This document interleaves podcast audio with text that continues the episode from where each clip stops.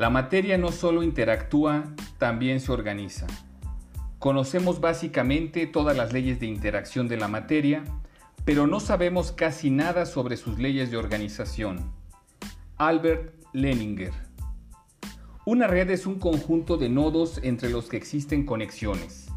En la naturaleza se pueden encontrar muchos tipos de redes, es decir, muchos tipos de nodos y conexiones.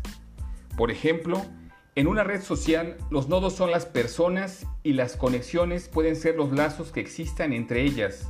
Dos personas pueden estar conectadas si son amigos o si tienen una relación laboral. Para que exista una red, se necesitan muchos nodos o vértices que a la vez estén interconectados.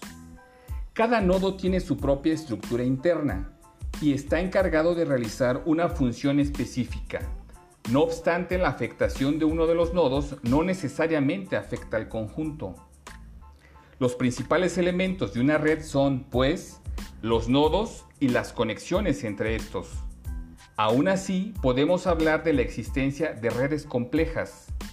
El adjetivo complejo no se refiere a que la red sea necesariamente complicada, sino también a que esté compuesta de muchas partes. El ejemplo típico de red o sistema complejo en biología es la célula. Evidentemente la célula está compuesta de muchas partes, ribosomas, mitocondrias, núcleo, membrana, etc. Y cada una de estas partes se encarga de realizar alguna función específica dentro de ella. Por su parte, un ejemplo claro de red compleja en sociología es un partido político. En él hay estructuras que funcionan como nodos la asamblea, el comité directivo, el presidente, el secretario general, los encargados de carteras y la militancia.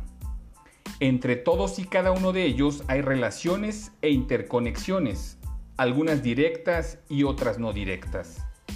Es así que la investigación ministerial de los videos revelados en días pasados, en donde se entregan maletas o bolsas de billetes a personajes públicos, debe de dirigirse no solo a trazar la ruta del dinero, sino también a identificar las redes detrás de esos hechos.